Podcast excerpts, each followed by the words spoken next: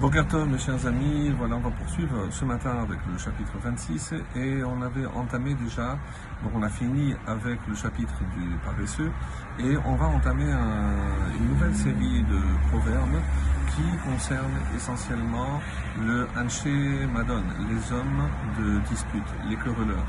Donc euh, ça fait partie également de ces hommes qui malheureusement euh, empêchent le monde d'avancer par des mauvaises relations, par euh, justement ce désir toujours d'attiser le feu de la dispute, de la marloquette.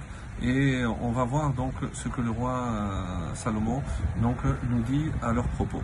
Et on est arrivé au verset 18 Yutret. Kemit et ici, mitlahlea, donc d'après les commentaires, il s'agit kemishtagea o mitatea. Donc celui qui est devenu fou ou celui qui se fait passer pour un fou. Comme ça, on va traduire.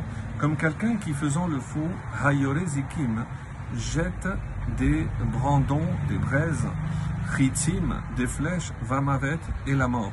Donc il joue avec des choses extrêmement dangereuses et ça qui peut donner, qui peut donner la, mort.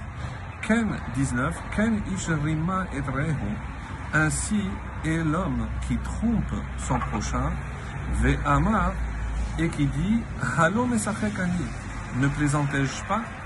Donc on sait qu'il euh, y a des moments où on peut plaisanter, il y a des moments évidemment où on ne peut pas jouer, et même lorsque on fait semblant, malheureusement, tôt ou tard, on découvre. Et lorsqu'on découvre la ruse de l'autre, c'est déjà trop tard. Ce sont des hommes qui, euh, afin d'arriver à leur fin, où euh, ils veulent aller le plus loin possible, jusqu'au moment où on découvre leur euh, supercherie. Donc ici, c'est ce que le, roi Salomon nous incite à faire. Attention, parce que c'est comme jouer avec des flèches, comme jouer avec des braises. Donc ça peut incendier et ça peut causer des dégâts extraordinaires. Donc on va rentrer dans les trois semaines, on sait très bien que cette querelle, cette gratuite a jeté des flèches, des braises et la mort, puisque euh, ça a entraîné, comme vous le savez, la destruction du deuxième temple, la signe Atrinam. Donc ce ne sont pas des avertissements en vain, il faut prendre très au sérieux et ne pas s'amuser avec des choses qui sont extrêmement sérieuses. Le verset 20, Kaf, Be'efes aitim quand le bois à sa fin, c'est une traduction qui est le plus proche, Ephes, lorsqu'il n'y a plus. Lorsque, euh, quand le bois tire à sa fin, tirbe esh, le feu s'éteint. On nirgan, ishtok madon. Et quand il n'y a personne, nirgan, pour dénigrer, ishtok madon, la querelle s'apaise.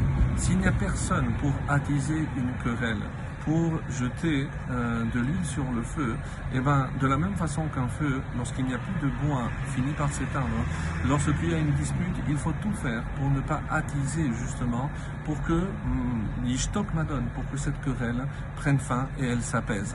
Donc euh, c'est, euh, on apprend de Moshe Rabbeinu, donc il ne faut jamais, jamais attiser le feu d'une dispute, essayer de tout faire au contraire pour calmer et ne pas pour ne pas que ça prenne des, proportions malheureusement trop dangereuses. 21 pour terminer. Pecham la gechalim ve'etzim le donc le charbon pour le brasier.